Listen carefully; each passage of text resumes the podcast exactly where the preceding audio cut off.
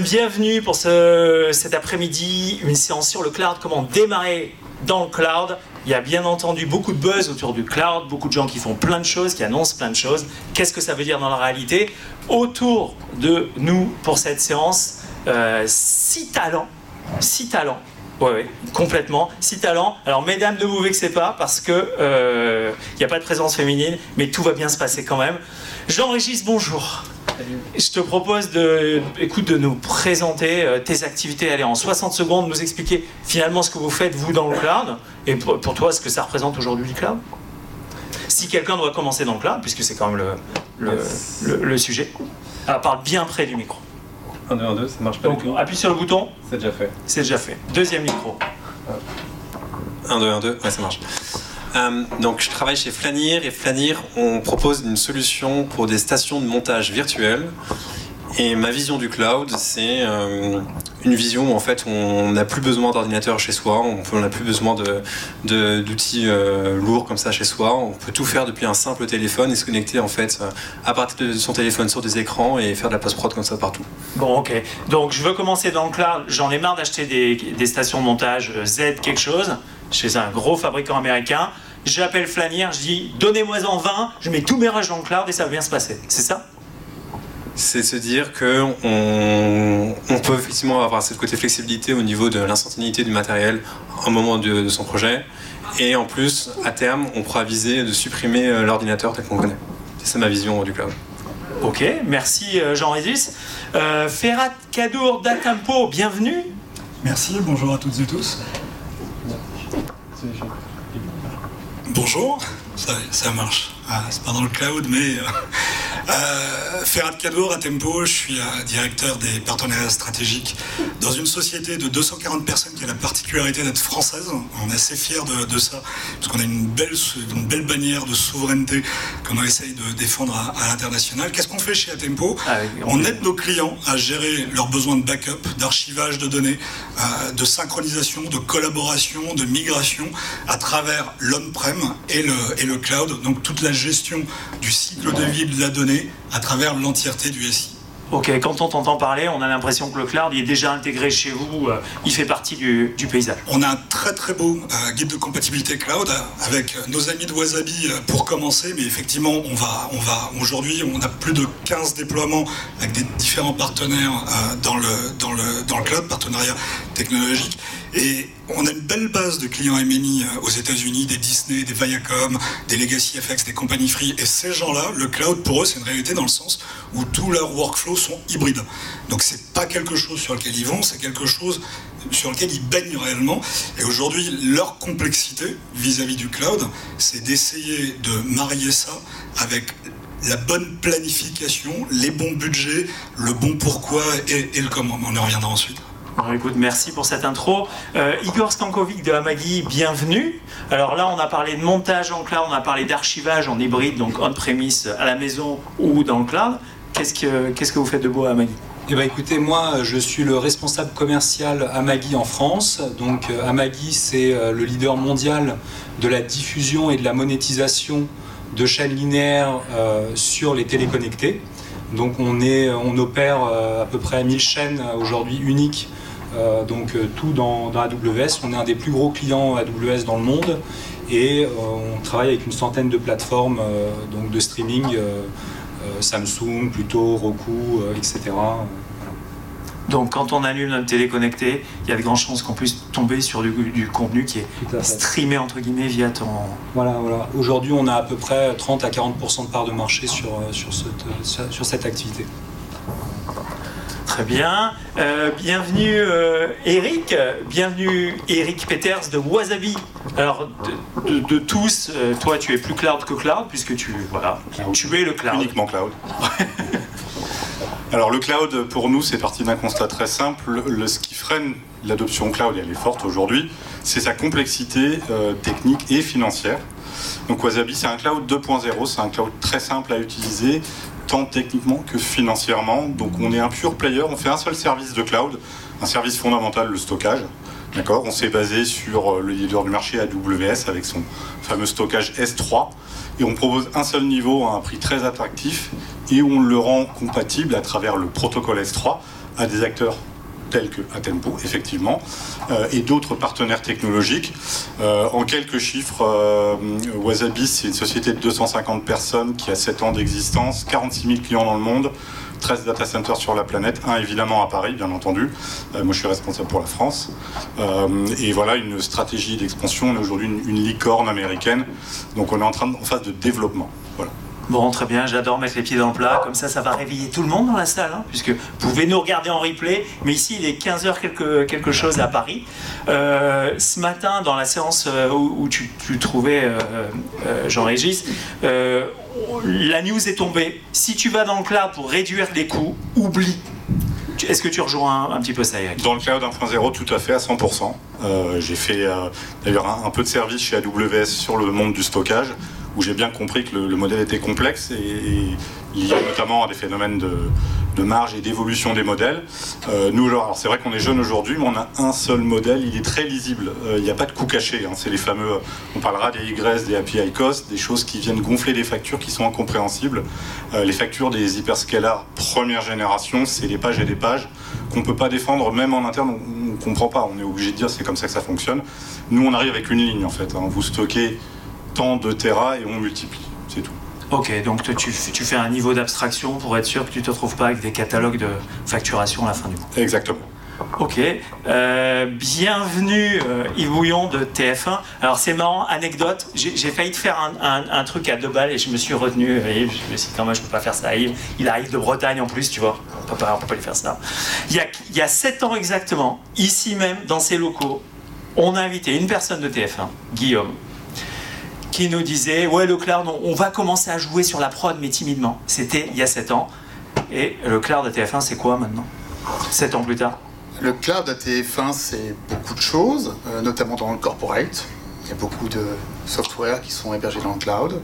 Mais c'est aussi depuis presque six ans, en tout cas pour la Media Factory que j'anime, euh, des solutions d'enregistrement dans le cloud, de flux live, mais aussi euh, des systèmes de disaster recovery qu'on a pu mettre en place. Euh, c'est euh, des solutions qu'on est en train de travailler avec Jean-Régis autour du montage. Bref, il y a énormément d'initiatives autour du cloud et avec des choses qui sont déjà opérationnelles pour, notamment je pense aux news, qui ont déjà leur disaster recovery dans le cloud. Donc c'est une réalité le cloud pour nous. Alors quand tu parles de réalité, il y a beaucoup de gens, je sais, qui nous regardent qui sont des gens de métier, tu vois, ils sont des gens de vidéo, d'audio. La Media Factory, c'est quoi? La Media Factory, c'est euh, euh, l'entité de la direction des technologies qui permet euh, de recueillir l'ensemble des contenus que nous allons diffuser pour les chaînes du groupe, les mettre en forme, Qu'est-ce que ça veut dire les mettre en forme? C'est s'assurer de, leur euh, qualité, euh, opérer un certain nombre de travaux, donc des travaux de post-production lorsque c'est nécessaire, et ensuite les livrer avec, euh, sur chacune de nos plateformes avec l'ensemble des informations d'habillage, mais aussi les marqueurs s'agissant de la publicité. Bref, tous les éléments qui vont faire que vous aurez la meilleure expérience utilisateur possible, que ce soit sur les plateformes linéaires ou digitales. Bienvenue Jean Gaillard, Nomalab. Alors, euh, Jean, quand, quand on, a, euh, on a écrit un article pour, pour MediaQuest euh, sur le stockage cloud, je me suis dit, j'ai besoin de quelqu'un qui envoie un coup de pied. alors, c'est même, c'est pas la fourmilière parce que ça, ça vient de là, de ça et je me suis dit je vais appeler Jean et tu as été parfait donc c'est ton rôle aujourd'hui de tu vois nous titiller un petit peu. Mec désagréable c'est ça. Non non c'est pas ce que j'ai dit j'ai dit que tu nous fais tu vois tu nous fais avancer tu nous fais mûrir. C'est gentil. Euh, bonjour donc moi je, je dirige euh, Nomalab qui est une, une plateforme de services SaaS. Euh, le domaine qu'on couvre, c'est tout ce qui va de la conservation, d'un appartement où il y a des masters ou des, fichiers euh, de contenu fini, euh, finalisé qu'il s'agit de, préserver pour euh, aussi longtemps qu'il faut, jusqu'à leur distribution, jusqu'à les amener à des TF1 et même, et même encore en aval de TF1 sur des, reprises sur d'autres distributions. la contrainte qu'on s'est donnée, nous, c'est de pouvoir faire tout ça, tout ce qui implique de, faire, de remasteriser, de corriger, de transcoder, de rewrapper, de vérifier, d'incruster les sous-titres, tout ce qui à un moment ou un autre est nécessaire dans la vie d'un contenu audiovisuel qui a été acheté par quelqu'un pour être de pouvoir faire tout ça en interagissant uniquement avec une interface web. De pouvoir faire tout ça dans le navigateur, première chose. Deuxième chose, faire tout ça dans le navigateur sans installation veut dire aussi que dès que quelque chose dans la plateforme, on peut le voir, donc de permettre à tous ceux qui sont partie prenante dans un acte de distribution de découvrir le contenu avant de le recevoir. Euh, ce qui est un problème euh, aigu euh, vu le nombre de, bizarreries qui peuvent se passer dans un deal. et troisième chose, de le faire de manière infiniment scalable. C'est-à-dire si on a 2000 contenus à livrer cet après-midi, que ça soit pas un problème et qu'on ne soit pas limité par une infrastructure. Donc par définition, on est né, pensé, hérité de la culture des technos du web et du cloud pour moi, les deux, les deux technos marchent ensemble. Hein. Ok, euh, ok. Alors, dans les choses un petit peu pour à gratter que tu, tu, tu, confiais il y a quelques mois, Jean, avant que tu rentres dans ton micro, euh, tu, tu, tu, disais Je vois pas l'intérêt aujourd'hui, en 2022, si tu n'as pas un legacy, donc si tu n'as pas, je sais pas moi, 50 000 bobines dans ton garage, je vois pas l'intérêt de pas tout faire sur le cloud. Euh, oui, aujourd'hui, je vois pas comment on pourrait avoir envie d'acheter du métal. Donc pourquoi aujourd'hui on pourrait acheter du matériel quand on pourrait simplement prendre du service en Je vais raisonner à l'inverse. Si je prends euh, les, grosses pointes qu'on a eues, euh, c'est un secret pour personne, on, a, on, accompagne Sato depuis le début et quand ils ont commencé le service, en 2-3 semaines, il a fallu qu'on approvisionne pratiquement toute l'offre. Euh, si on avait eu dû investir sur des moyens classiques, qu'il s'agisse de stockage mais surtout de, computing et de, et de licences de transcode, vérifier que sais-je encore. Si on avait dû à disposer des moyens classiques pour le faire, on aurait mis, je sais pas, 3 millions sur la. Pour les faire dormir 80% du temps. Euh, donc pour nous, le, cloud, c'est la condition sine qua non de l'élasticité. Et on considère que l'élasticité est une condition essentielle de la vie des contenus aujourd'hui quand on achète trois saisons de 50 épisodes pour les diffuser demain. Alors, beau, euh, belle perche tendue euh, à Jean-Régis de vos plans côté Flanir puisqu'on parlait d'élasticité. Je signe demain un deal pour tourner une, série de 26 épisodes. J'ai besoin de 200 stations de montage et on, tape, à ta porte. Mais pour toi, c'est quel est l'enjeu là? Euh, Eric euh, était nous titillait un petit peu, il nous disait oui, le cloud 1.0, mais tu verras dans le 2.0 tout va bien se passer, en gros. Hein. Donc il va nous expliquer tout ça. Euh, pour toi, Jean-Régis, c'est quoi l'enjeu maintenant là? Quelqu'un, encore une fois, on est ici dans une session qui s'appelle Comment est-ce que je démarre avec le cloud? Pour toi, c'est quoi l'enjeu? Alors, il y a quelque chose d'intéressant qui a été dit, c'est de savoir est-ce qu'on s'adresse à quelqu'un qui a du legacy ou qui démarre from scratch. Donc il y a des archives en français. Hein. Ah, exactement, oui. En fait, il y a. Et ça, on le voit aujourd'hui dans nos clients. C'est-à-dire que les studios qui démarrent, ils se posent pas la question, en fait. Ils mettent tout dans le club directement. Pour des raisons évidentes de flexibilité, pas forcément de coût, mais en tout cas de productivité, de confort. Il y a ce qu'on disait ce matin, il y avait une, euh, une vraie pénurie de talents, et donc c'est des gens qui recrutent à travers le monde. Euh, et donc pouvoir euh, tout mettre dans le cloud, c'est se dire, au lieu aujourd'hui d'arriver avec dans ma nouvelle entreprise et on me donne un ordinateur et un badge, maintenant on me donne un, identifiant pardon, pour acheter, pour accéder à une machine virtuelle avec un mot de passe. C'est ça en fait pour les nouveaux studios.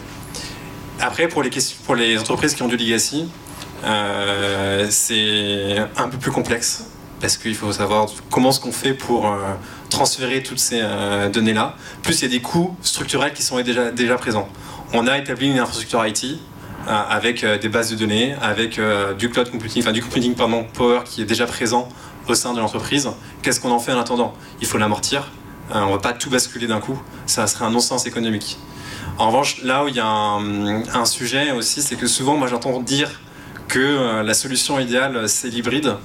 Euh, et ça, j'ai un gros doute dessus. En fait, je pense que l'hybride, euh, pour moi, c'est pas que c'est une solution temporaire. En fait, c'est plus une étape de migration. Mais c'est aujourd'hui un petit peu la forme d'un consensus mou que certaines peuvent donner en disant voilà, en fait, on va mettre un peu de cloud, un peu d'on-premise, ça va être génial comme ça c'est dommage parce qu'en fait, on va devoir à la fois maintenir des infrastructures IT comme avant, et en plus, on va devoir payer des services cloud. Donc on va marcher sur euh, deux bandes, alors que ce serait plus simple de euh, choisir l'un ou l'autre. Mais j'ai bien conscience que quand on a encore une fois tout l'historique, ça prend du temps et que l'hybride est l'étape par laquelle il faut passer. Mais c'est pas une finalité. Alors Ferrat, euh, Cadour d'Atempo, est-ce que tu rejoins ce, ce point de vue-là? Pour toi, quel est l'enjeu du cloud? Alors je pense que c'est beaucoup plus nuancé que ce qu'on a pu entendre jusqu'à maintenant. Déjà, on parle du cloud. Il n'y a pas un cloud, il y a des clouds. En fonction des clouds, vous allez avoir différents services que vous allez pouvoir utiliser et chaque cloud ou chaque vendeur de cloud va avoir sa valeur ajoutée. On a entendu tout à l'heure la proposition de valeur de, Wasabi, elle est, euh, elle est assez claire. Mais la plupart des clients, la plupart des grosses boîtes de post-prod, etc., elles n'ont pas un cloud, elles ont des clouds en fonction de leurs besoins. Je veux faire du rendering, j'en ai pas, j'ai pas assez de GPU sur site, je vais utiliser X ou je vais utiliser A ou je vais utiliser les deux en même temps. Ensuite, la chose qui est très intéressante actuellement. Je reviens d'une tournée de deux semaines aux, États-Unis. J'étais, à NAM New York, j'étais au SMPT à, Los Angeles, c'était vraiment flagrant. Il y a cinq ans, tout le monde me disait Ferrat, faut qu'on aille dans le cloud. Donc avec la Tempo, avec Myria, euh, tu vas nous aider à bouger la donnée de l'on-prem vers le cloud, parce que c'est dans le cloud que mon futur va se passer. Ce qu'on a maintenant, c'est des gens qui nous disent bon, il y a quelques années, on a pris la décision d'aller dans le cloud. Bon, maintenant on a la facture on voit la limite du, cloud. Donc on va être plus intelligent par rapport à la gestion de notre workflow. On va maintenir dans des clouds les workflows dont on a besoin et on va avoir on-premise l'autre partie parce qu'on sait la gérer, parce qu'on sait maîtriser les coûts, parce qu'on a des compétences, parce qu'on a une, une interconnexion de nos systèmes que l'on ne va pas forcément retrouver de la même manière dans le cloud. Donc il y a beaucoup de nuances au niveau du cloud. Ah, avant de venir, il y a un Québécois dans la salle. Euh, la semaine dernière, j'ai appelé deux clients. J'ai appelé euh, Compagnie Free et j'ai appelé l'Organisation nationale du film canadien. Et je leur ai dit, mais qu'est-ce que je pourrais dire pour bien démarrer dans le cloud et pour pas que ça fasse trop de tarte à la crème? Et la réponse que les deux m'ont donnée, c'est que les gens préparent bien le pourquoi du on va dans le cloud. Il faut planifier, il faut comprendre le besoin, il faut le structurer, parce que tout ça, c'est, ça, ça va vous, vous, conditionner toute la plus-value que vous allez pouvoir tirer du cloud. Euh, Igor Skankovic de, de Amagi, alors, à votre niveau, quels sont les, enjeux? Bah, écoutez, euh, moi, euh, ce que je voudrais dire, c'est que euh, bon, il faut voir que pour utiliser du cloud, en fait, on parle d'une solution logicielle. Euh, donc euh, dans ce contexte-là, euh, il y a probablement, enfin nous on a, on a trois modèles. on a un modèle logiciel qui vous permet en fait de fournir votre propre cloud. On a une offre logicielle de service qui nous permet en fait de, de, packager notre logiciel avec l'infrastructure cloud et une offre de service managé.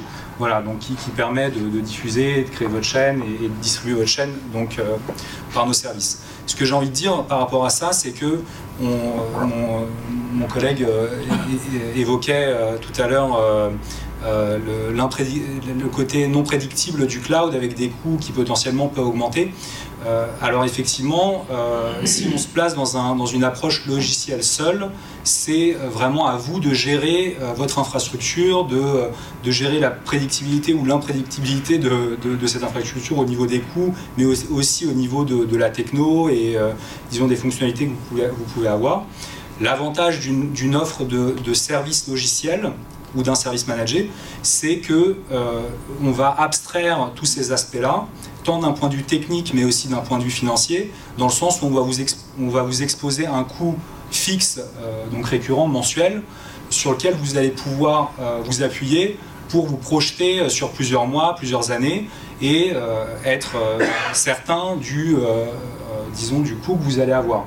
Donc ça, je pense que c'est quelque chose d'important. Et dans, dans ce contexte-là, je pense que le SaaS, donc le, le, le service logiciel, c'est euh, un bon moyen de se lancer de manière assez euh, confiante dans, le cloud, le service manager aussi. Euh, donc, voilà, je pense que c'est ça qu'il faut aussi pour simplifier les choses, on va dire. Ok, donc je passe d'investissement à coût, coût d'exploitation, de CAPEX à OPEX. Une petite aparté Alors, une petite aparté, je t'en prie, j'enregistre. Oui, alors juste une chose, quand on parle, quand on parle de coût, euh, encore une fois, ce qu'on disait ce matin, je pense effectivement que le cloud ne permet pas de faire des économies par rapport à ce qui est en prémisse. C'est pas ça l'enjeu, c'est plus l'enjeu de productivité, de confort, d'attractivité. En revanche, c'est important de comparer euh, euh, des chaussettes avec des chaussettes. et c'est de se dire que si on compare uniquement l'achat de hardware par rapport à la location d'une machine, on est sur des rapports qui n'ont rien à voir. En fait, c'est super important, c'est d'intégrer quand on fait quand on part sur une solution cloud, d'intégrer tous les coûts qui sont liés à l'IT. notamment les coûts euh, bah, de maintenance euh, du parc informatique, euh, les coûts humains. Ça, Il y a un département IT, et ça, c'est un coût pour l'entreprise.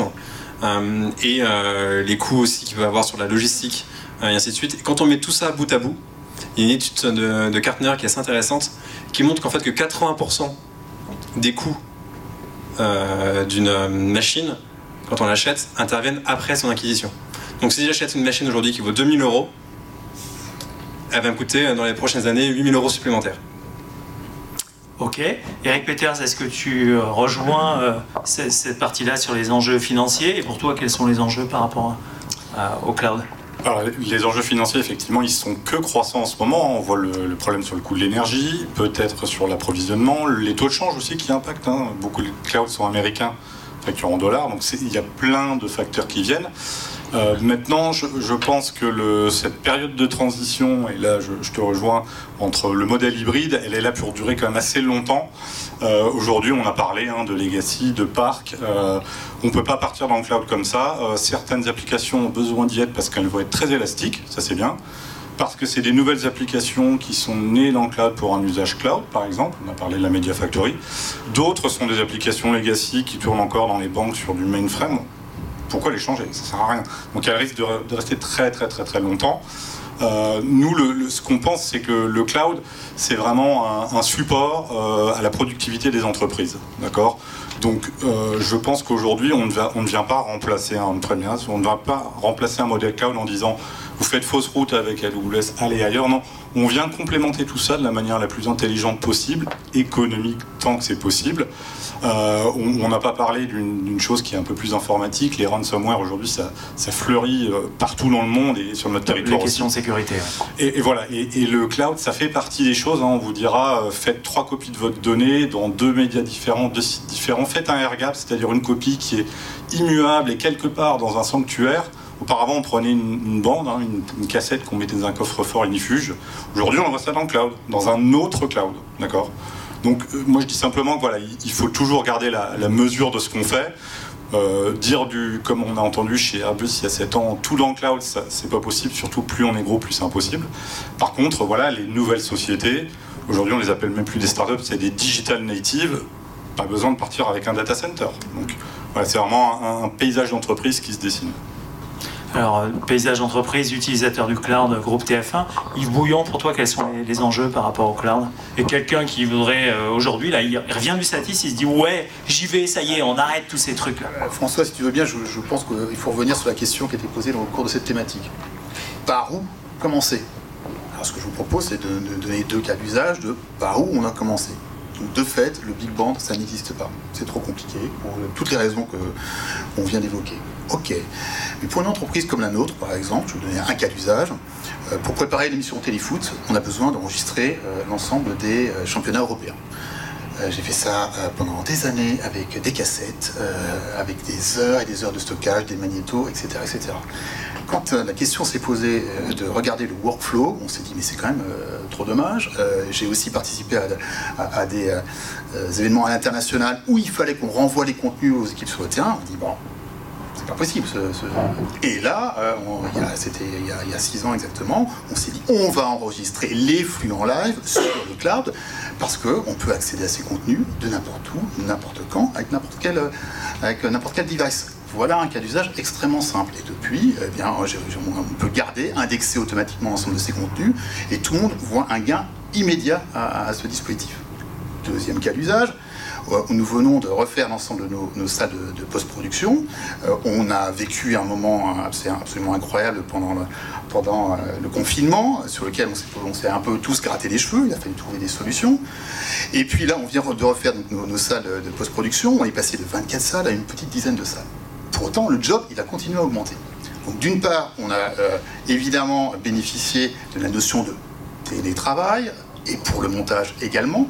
Mais évidemment, quand il agi de se dire, bon, aujourd'hui j'ai- j'ai j'ai 10 montages simultanés, j'ai besoin d'en faire 10, 12, 15, mais ça c'est demain, c'est opérationnellement, c'est mon équipe, c'est ma collaboratrice qui dit, ah ben j'ai besoin de faire 5 montages en plus.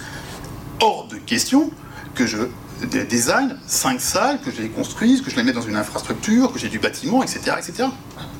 Et c'est là où il y a quelque chose d'extrêmement pertinent en termes d'usage, à se dire, bon ok, je vais voir Jean-Régis, Jean-Régis, interface, je me connecte, j'ai besoin de 5 heures de montage parce que j'ai juste besoin de faire un, générique accéléré, et c'est terminé. Et là, évidemment, c'est extrêmement simple, on optimise euh, le, dispositif et on répond aux besoins. Donc si vous voulez des cas d'usage pour démarrer, on fait simple. Simple. Je, tous nos débords se font de cette manière-là. Euh, les enregistrements où il n'y a aucune valeur ajoutée à faire des cassettes, et eh bien mais par contre on a besoin de partager des contenus, eh bien on, le fait dans le cloud. Et se dire par contre que nos centaines de milliers d'heures de contenu que nous avons actuellement en prime, on est capable de les switcher en un instant sur le cloud, c'est une utopie. Bon, ok. Euh, merci de l'utopie à la réalité, euh, Jean Gaillard. Pour, toi, quels sont les, les enjeux de quelqu'un qui veut euh, qui veut démarrer dans le cloud et qui se demande par où commencer Je je, suis pas sûr de savoir bien répondre. Je voudrais rappeler que nous, on est, on est cloud native, mais on est une solution SaaS. On est du service. On transforme la puissance du cloud pour rendre un service de gestion de contenu. Euh, un service de gestion de contenu qu'on rend dans, un, dans une industrie qui est hétérogène. on a d'un côté des diffuseurs comme TF1, M6, etc., BBC et j'en passe et des meilleurs, qui sont des gens relativement stables très stable même. Et de l'autre côté, un monde hétérogène de gens qui vont, un, va avoir à livrer un documentaire fait à la maison euh, euh, pour une diff, un autre va est une est une un ayant droit euh, brésilien qui doit livrer 450 heures. nous, c'est à, cette réalité qu'on s'adresse. Donc, pour, pour, pour, mettre un peu dans le fil de la, de la manière dont tu as répondu, je dirais la première question à se poser, c'est quel est le problème le plus aigu qui ne peut pas être résolu autrement? Je veux dire, on change de méthode de travail uniquement parce qu'on ne peut pas résoudre un problème avec les méthodes qui précèdent. Euh, pour nous, c'était simple, ça consistait à dire comment j'efface la complexité, comment je donne le contenu à voir, sans avoir de fichier sous la main, tout en puissant, pouvant le faire à grande échelle. La réponse, elle est, bah, il n'y a que le cloud et le web pour le faire. Euh, je pense que ce qui ressort de ce que disait Yves avant, c'est il y a presque une évidence où le cloud n'a pas euh, de, challenger, c'est quand on a besoin d'élasticité. Dès, qu'on a n'importe quel problème industriel qui nécessite de l'élasticité, on n'a pas d'autre choix que le cloud. Il faut être clair. Aujourd'hui, là, dans le monde dans lequel on est, soit on a énormément, énormément d'argent et des, fabricants au pied de sa porte, ce qui n'existe plus, on, le sait bien, soit la seule solution, c'est bah, le cloud. Et que ce soit euh, pour acheter des bouts d'IaaS, de stockage, de compute, ou pour tout acheter un peu tout comme on fait nous. on prend du, on prend, on prend du S3, toutes les classes, on prend du, euh, euh, du computing plein de, plein de types, on prend d'autres services. et oui, c'est très, alors pour faire écho à un autre truc qui a été dit avant, c'est très compliqué de prévoir les, prédire les coûts du cloud, mais ça c'est notre problème. Nous, on rend un service qui est de la minute livrée ou de la minute traitée ou ce que vous voulez. Mais euh, oui, il faut. Euh, je pense que la question à se poser, c'est est-ce que je vais. Est-ce que je pense que la première question, avant même par où commencer, c'est de se demander est-ce que je suis candidat à acheter du cloud IaaS et à faire des choses avec moi-même euh, ce qui est le cas de, gens qui, en général, ont, eu des, du on-prem avant, ou est-ce qu'au contraire, j'ai un certain nombre de besoins de services qui vont se trouver bien remplis par du SaaS ou du SaaS, euh, du SaaS très managé comme on, comme on fait nous. Donc il faut peut-être se reposer aussi cette question-là. Donc si je te paraphrase honteusement avant de passer la parole dans la salle pour voir s'il y a des questions, ce que tu dis c'est qu'il faut bien voir si on achète les, briques du mécano ou si on prend le service complet. Euh, oui, et quels sont les enjeux d'échelle qu'on a en face de soi? Pour moi, le point, enfin, la, question la plus, je dis pas que c'est le point le plus important, mais c'est le point le plus simple à maîtriser, c'est est-ce qu'il y a une question d'échelle? S'il n'y a pas de question d'échelle, la question est un peu plus compliquée à résoudre. D'ailleurs, avant de te passer la parole, je propose qu'on prenne une question, un commentaire dans la salle. Oui, euh, alors je, vais, je, répéterai ta question et ton nom et tout. Je vais essayer de faire bien. Euh, j'aimerais savoir si vous faites dans le cloud public, privé ou hybride en fait. Ok, donc ta question, tu peux nous donner ton nom et ton entreprise euh, Bloc Alexandre euh, Alexandre de Intelli qui nous demande si euh, il faut, on est cloud public, cloud privé ou cloud hybride au milieu. Qui veut répondre? Je peux répondre pour nous, c'est facile. C'est très factuel. Nous, en l'occurrence, on utilise, on utilise euh, euh, comme prestataire de cloud aujourd'hui AWS dans ces régions européennes. uniquement ces régions européennes, ce qui ne nous dispense pas de réfléchir à pouvoir travailler sur plusieurs providers ou pouvoir en changer. Mais factuellement, aujourd'hui, on est, on est on s'appuie sur l'IaaS d'AWS. Ferrat Cadour de Atempo. Oui, alors d'abord par rapport à nos... Un, deux. Par rapport à nos clients, euh, on va permettre le mouvement de données entre justement le on-prem et le cloud qui soit public ou privé. Maintenant, si, je parle à titre personnel en tant qu'Atempo, hein, on, on, a nous-mêmes un environnement, un, environnement, euh, un environnement de cloud. Euh, et on va avoir un, hybride en fait. On va avoir une gestion dans un data center qui est sécurisé, qu'on va considérer comme un cloud privé. Et on va s'appuyer entre autres sur Wasabi et sur AWS pour d'autres, pour d'autres services. Donc tout ça, c'est, c'est, très, c'est très hétérogène dans la vraie vie. Ok. Est-ce qu'il y a une autre question, un autre commentaire avant qu'on continue le tour de table? Oui, je t'en prie. Bonjour, Daquantia Wilfried de 42C. Euh, j'aimerais savoir euh, s'il est possible de switcher assez facilement d'un provider de cloud à l'autre pour peut-être euh, se protéger de coûts qui augmenteraient plus tard avec des, situations de monopole dans certains pays. Ok. Donc Wilfried nous demande s'il est possible de switcher d'un cloud provider à un autre pour éviter les, situations de monopole. Wilfried de 42C, c'est ça, hein Je peux, peut-être répondre. Igor de la magie, la magie du cloud. Euh, alors bon, en fait, euh, ça, dépend de la solution logicielle. En, principe, il y a des solutions, logicielles qui peuvent fonctionner sur, euh, sur un cloud, sur deux clouds, sur trois clouds, sur n'importe quel cloud. c'est un peu plus rare, mais ça, nécessite une validation en amont.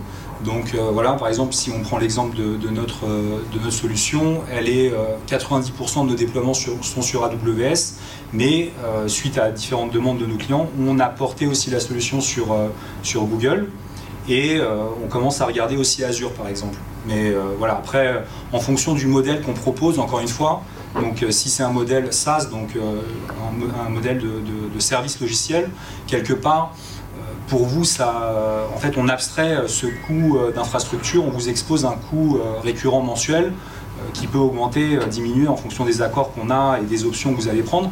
Mais au final, c'est vraiment une discussion entre, entre, entre vous et nous euh, pour, pour, pour définir le coût. Alors chez, chez, Atempo, on est spécialiste de la migration de, données. C'est une très grosse partie de notre, activité. Il y a quelques années, on faisait beaucoup de migration de l'on-prem vers le cloud. D'abord pour des besoins d'archivage long terme. C'était le, scénario le plus classique. Aujourd'hui, on fait de plus en plus de migration de cloud à cloud. Et pour beaucoup de gens, le cloud, c'est la liberté. Non, c'est pas la liberté. En fonction du cloud provider, il va y avoir tout un tas de facteurs tiers, comme le coût pour réaccéder à la donnée et pouvoir l'envoyer ailleurs, qui vont, qui être importants et, poser beaucoup de contraintes.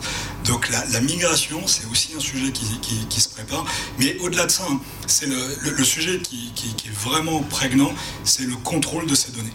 Que ce soit on-prem, que ce soit dans le cloud, que ce soit dans le privé, du public et compagnie, le, but de n'importe quel utilisateur, c'est de garder le contrôle de la donnée, de pouvoir la bouger quand il le veut quand il le souhaite, sans qu'il y ait de coûts cachés ou d'infrastructures à mettre en place qui soient, qui qui énormes. Jean de Wasabi, par exemple, sont assez transparents euh, par rapport à, des choses de, ce type-là.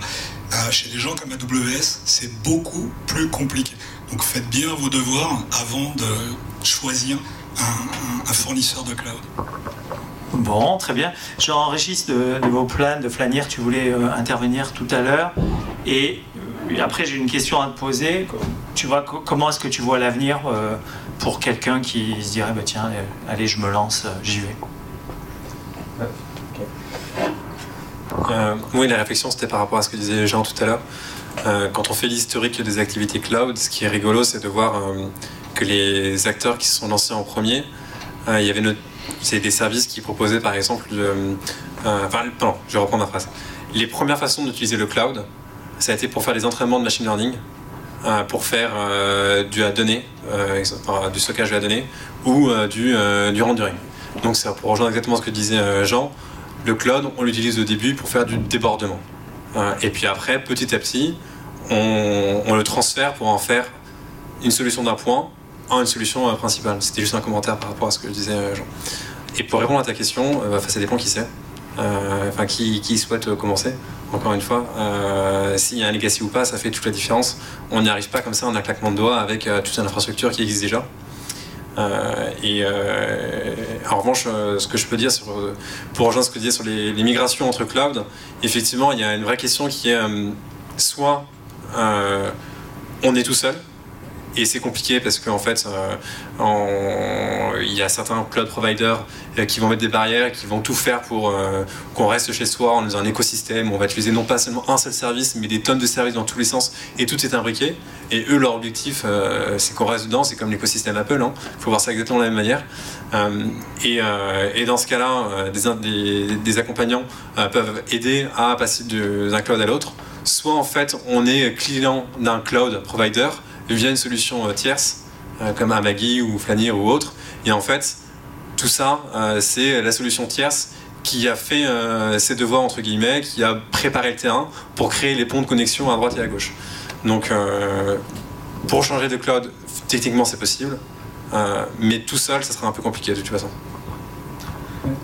Oui, je, t'en prie, merci euh, Jean-Régis. J'aimerais ajouter aussi quelque chose. On, bon, euh, en fait, on a tous une activité, on va dire, euh, dans, nos sociétés. Par exemple, on, diffuse de la vidéo, mais, il y a aussi des, nouveaux, des nouvelles activités, des, choses qui se lancent, des, nouvelles choses qui sont peut-être pas établies autant que d'autres. Et le cloud peut être aussi un bon moyen de se lancer à moindre risque dans ces nouvelles activités. Euh, où on va pouvoir lancer en quelques euh, très rapidement en fait euh, la nouvelle activité et on va pouvoir bah, s'adapter s'il faut réduire l'activité, l'augmenter de manière très rapide. Donc c'est aussi un des avantages du cloud, c'est qu'il n'y a pas vraiment d'engagement. C'est-à-dire que nous, si on regarde par exemple nos contrats, donc on, s'engage en général sur 36 mois, mais avec des possibilités pour nos clients de sortir au bout de quelques mois s'ils en ont envie. Euh, c'est pas ce qu'ils font en général. On, a une rétention de, nos clients d'à peu près euh, de plus de 100%. Donc en général, ils doublent leurs activités avec nous. Mais j'ai envie de te dire que, euh, par exemple, si on prend notre activité, donc nous, on fait de la diffusion. Et effectivement, la diffusion, c'est quelque chose qui existe depuis 20, 30, 40, 50 ans. mais par exemple, si on prend l'exemple du FAST, c'est une nouvelle activité, donc la monétisation, donc la création de nouvelles chaînes pour les monétiser sur des plateformes de téléconnectés, des plateformes de streaming. C'est une, nouvelle activité pour les, diffuseurs, pour les, les broadcasters, les, fournisseurs de contenu. Et effectivement, ils se lancent dans cette activité, donc ils ne savent pas trop où ils vont, ils découvrent, ils expérimentent quelque part. Et euh, justement, le cloud se prête bien à cette activité parce que c'est quelque chose de nouveau. Et euh, effectivement, ce qui est nouveau, eh ben, euh, le, fait de ne pas s'engager sur des investissements, sur voilà, des, Juste en une phrase, on va rajouter quelque chose. Pour euh, dire, il y a par où commencer le cloud, mais on peut aussi se poser la question de quand commencer le cloud. C'est aussi une question de timing en fait. Euh, quel est le bon moment? Et pour moi, j'en vois trois en tout cas dans les, clients qui viennent nous voir. Il y a soit un nouveau projet, euh, soit des nouveaux salariés, des nouveaux employés à accueillir, soit un changement de hardware à, à concevoir ou une réflexion au niveau de l'infrastructure IT. Mais c'est de se dire qu'il y a quelque chose de nouveau où on a l'occasion de déclencher euh, cette première migration. Ok, merci. Euh, Ferhat Kadour, côté euh, Atempo, tu parlais de cette migration on-prem vers cloud, maintenant cloud vers cloud. Comment tu vois l'avenir? Normalement, c'est bon. Euh, alors déjà, peut-être, pour résumer, le, le cloud, c'est pas l'alpha et l'oméga, c'est un moyen. Donc le moyen, il va vous donner les bénéfices euh, en fonction euh, de, ce que vous, euh, de ce que vous recherchez. le cloud, c'est l'élasticité, c'est la possibilité d'adopter de, nouveaux services très simplement, à la condition, à la condition que vous gardiez le contrôle, encore une fois, sur vos, sur vos données. Donc vous compreniez ce que vous avez dans le, dans le cloud. Et là, dans les éléments futurs, c'est des consoles qui vous permettront de comprendre simplement ce que vous avez, non pas dans un cloud, mais dans des clouds. Et la deuxième chose, c'est de plus en plus de sécurité. Parce qu'on en a parlé très très rapidement tout à l'heure. Mais le cloud, c'est une extension de ce que vous, avez soit uniquement dans le cloud, soit de ce que vous avez, de ce que vous avez sur site. Euh, la sécurité, les problèmes de sécurité, ça touche ce qu'il y a dans le cloud comme comme ça peut toucher ce qu'on a, ce qu'on a ici. Donc je vois de plus en plus de besoins de sécurité autour de cette notion de multi-cloud. Merci. Eric Peters, côté Wasabi, est-ce que tu rejoins cette analyse? Comment est-ce que tu vois le, le futur? Alors on va forcément être d'accord, effectivement, cette analyse. Euh, globalement, nous aujourd'hui, euh, on accompagne des clients qui sont déjà dans un modèle, alors 100% cloud, c'est très rare, surtout en France, ça existe aux États-Unis, euh, en, étant un fournisseur de cloud supplémentaire parce que que ce soit cloud ou on-premise, on ne doit pas mettre tous ses œufs dans le même panier, donc on a besoin d'avoir un prestataire. Pour une indépendance, on a parlé d'indépendance technologique, une indépendance économique aussi. Euh, et on accompagne aussi des clients qui sont réfractaires au cloud, c'est-à-dire qui n'ont rien du tout dans le cloud, ils disent non, c'est pas possible. Mais on leur dit, bah, faites un débordement, une copie de sécurité ou une nouvelle copie de production vidéo qui vont être utilisées ailleurs. Et ça, c'est encore une fois, c'est des cas d'usage très simples. Donc on, va s'adapter en fait, alors plutôt notre écosystème de partenaires que nous, à la maturité du client pour dire voilà un premier use case qui est conforme avec ce que vous faites aujourd'hui, qui vient pas casser les règles et qui en plus de ça est, tout à fait euh, euh, économique. Alors, euh, belle, belle perche tendue côté TF1, puisque ça devient de plus en plus mature tout ça, avec des projets euh, dans le cloud. euh, Est-ce qu'ils sont plus nombreux? Comment est-ce que tu vois l'avenir, euh, Yves Bouillon? Si on, regarde l'ensemble de la chaîne de valeur qui constitue la captation jusqu'à la diffusion, euh, on est à un niveau de maturité des outils aujourd'hui pour faire effectivement du full cloud. Et donc je rejoins ce que vous avez dit, à partir du moment où si, si on devait démarrer from scratch, ah oui, euh, on ferait du full cloud, et c'est vrai de plus en plus aussi aujourd'hui sur la production, la post-production, le mastering, le delivery, euh, la diffusion. Bref, euh, il n'y a plus une brique fonctionnelle hormis le on-field, la caméra. Mais même aujourd'hui, on est capable, grâce avec le cloud, de partager son shooting pratiquement immédiatement. Donc bon, pour moi, c'est pas, pas une question, c'est sûr, ça- ça va continuer. La notion de sécurité, évidemment, est essentielle. Ça, franchement, c'est le leitmotiv. Euh, Si on, doit- on devait avoir retenir quelque chose, la sécurité, effectivement. Garantir l'intégrité des données, ça fait partie des points clés en permanence. Mais pour revenir à la question de départ qui était euh, par quoi je démarrais, le conseil que je pourrais euh, donner à votre audience, c'est identifier un cas d'usage clair, net et précis sur lequel vous allez pouvoir mesurer la valeur à, à l'usage du cloud, mesurer combien ça coûte, mesurer les gains euh, ou euh, les points de peine que vous pourrez avoir. Faites ça sur quelque chose de très simple euh, et vous pourrez démarrer euh, facilement dans le cloud. Le scénario le plus simple, c'est l'archivage long terme. Le scénario le plus simple, à gra- grande surprise, c'est l'archivage long terme. Jean Gaillard, le futur, comment est-ce que tu le vois par rapport au cloud et, et des gens qui voudraient démarrer dans le cloud? Euh, je- pouf. Bien, merci Jean.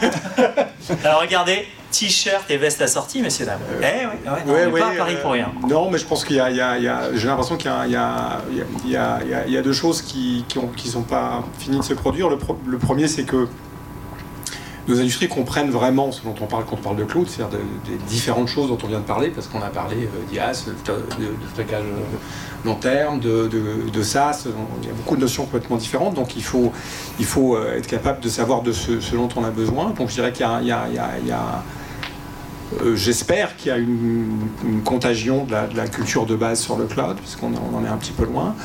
Par où commencer? Eh ben, euh, Je rejoins ce que dit, euh, ce que dit, ce que dit Yves. hein. il, faut un, il faut un vrai cas d'usage pour lequel le cloud s'impose comme la seule réponse possible. Après, pour, te faire plaisir, pour être un peu provoque, nous on a un certain de clients sur, nos offres conservation, ou conservation avec un peu de distribution ce qui n'est pas le gros de notre activité, mais, mais quand même. On a un certain nombre de clients qui viennent chez nous euh, parce qu'ils appellent en disant euh, euh, faut que je passe chez vous dans le cloud parce que j'ai perdu un film hier. Donc l'accident industriel, c'est aussi triste que ça puisse paraître. C'est souvent, ça a été souvent une façon de basculer pour beaucoup de gens. Donc tous ceux qui ont des disques durs chez vous, ça n'est pas si, c'est quand que vous allez devoir vous poser la question. Alors là, je rebondis sur la conf du matin, donc je fais le, tu vois, je suis le, Bah, bon, très, élève, très- euh, le bon élève. Alors, Euh, mais voilà, ça c'est un autre sujet, hein, ça concerne des- certaines populations, pas toutes. merci Jean. Igor, avant de te passer la parole pour le mot de la fin, euh, est-ce qu'il y a une dernière question dans la salle ou un commentaire? Oui. Euh, J'en ai deux. Euh, Alors très très vite. D'accord. J'ai pas bien compris la différence entre le cloud 1.0 et le 2.0. Et ensuite, on parlait tout à l'heure d'avoir des centaines de milliers d'heures de contenu qui serait difficile de faire passer en un claquement de doigts sur le cloud. Mais du coup, est-ce que c'est problématique? Est-ce qu'on peut pas se dire qu'on peut déployer ces centaines de milliers d'heures sur une semaine, un mois? Ok. que- Alors très très vite. Donc le pre- premier point, c'est c'est quoi le cloud 2.0 Je pense que c'est un peu du marketing, mais le cloud il évolue comme toute offre. Est-ce que, est-ce que j'ai est -ce que j'ai bon, Eric De, Il, de oui, Wasabi. il évolue. Le cloud 2.0, c'est des clouds qui proposent non pas un one-stop shop. On a tous les services à disposition, mais des acteurs qui sont experts dans un domaine. Nous, on est dans un seul domaine. On, on va s'allier avec des gens qui sont experts dans le cloud computing, donc dans le compute, dans les cartes graphiques, et ainsi de suite. Donc là, ça va être différents fournisseurs pour créer un ensemble de services versus un fournisseur qui fournit l'ensemble des services qui seraient peut-être pas les meilleurs ou pas les moins chers, ou, etc. D'accord? La deuxième question, de, de- de- c'était Wilfried de 42C. Euh, c'est euh, j'ai 100 000 heures de- d'archives sur euh, mes étagères. Qu'est-ce que je fais? Tu as raison, euh, Wilfried, on peut le faire en prenant le temps. Euh, toute la, la question, effectivement, c'est le quand, c'est c'est- on le programme, c'est le budget, c'est un projet, parce que dans nos infrastructures on-prime, eh bien, on vit dans un écosystème complet. Donc quand on engage ce type de démarche, eh c'est une démarche euh, euh, lourde, on va, on, va, on va le dire comme ça, qui, euh, je l'ai dit, évidemment, ça ne se fait pas en claquement de doigts, mais ça peut être aussi un projet euh, d'entreprise euh, de, de le faire. Euh, voilà, ça, ça se construit. Donc euh, oui, c'est possible, ça se construit, mais ça prendra un peu de temps. Igor Skankovic, de, Oui. Pour le mot de la fin, de la magie. Merci. Euh, en fait, je voulais juste ajouter euh, quelque chose par rapport au contexte un peu euh, dans le monde de- dans lequel on vit, où il y a une certaine incertitude sur différents aspects. J'ai envie de dire que des acteurs comme AWS, Google ou Azure, en fait, ont une certaine résilience et une certaine expertise, tant du point de vue logistique, du point de vue data center, que du point de vue gestion aussi de l'énergie. C'est un élément en fait important dans le contexte actuel. Par exemple, aujourd'hui, on a des gouvernements qui parlent de restrictions énergétiques, qui parlent d'activités euh, stratégiques euh, avec, euh, disons, des, priorités d'orientation vers les coûts de l'énergie, vers de l'énergie tout court. Avoir la possibilité d'opérer ces services à travers le monde, mais aussi dans des data centers qui, sont, qui gèrent aussi par ailleurs des activités stratégiques, donc qui ont des sources d'énergie garanties, c'est aussi euh, s'engager dans, l'avenir avec une certaine confiance par rapport à des investissements on-prem, des délais logistiques qui explosent et qui deviennent euh, pas du tout prédictibles. Euh, là où des sociétés pouvaient prévoir leur- leurs achats à 10 ou 10 jours ou 2 semaines, sont passés à 18 mois aujourd'hui. Alors qu'est-ce que ce sera demain si la situation s'aggrave? C'est ce que j'espère pas. hein. Mais euh, voilà, le cloud aujourd'hui euh, propose cette flexibilité, cette, sécurité et aussi euh, cette, euh, ce confort de pouvoir s'engager et se désengager à n'importe quel moment. Oui, et puis on l'oublie, mais en France, on a un coût de l'énergie qui est bas, une qualité de service qui est exceptionnelle. Et je vous parle pas de comparer euh, tiers-monde. hein. On, prend, on compare Los Angeles et Paris. À Los Angeles, n'est pas Londres, des, des coupures de courant un peu sauvages. Messieurs, je voulais vous remercier. Je sais qu'il y avait encore des questions, mais on manque de temps. Merci beaucoup pour vos interventions.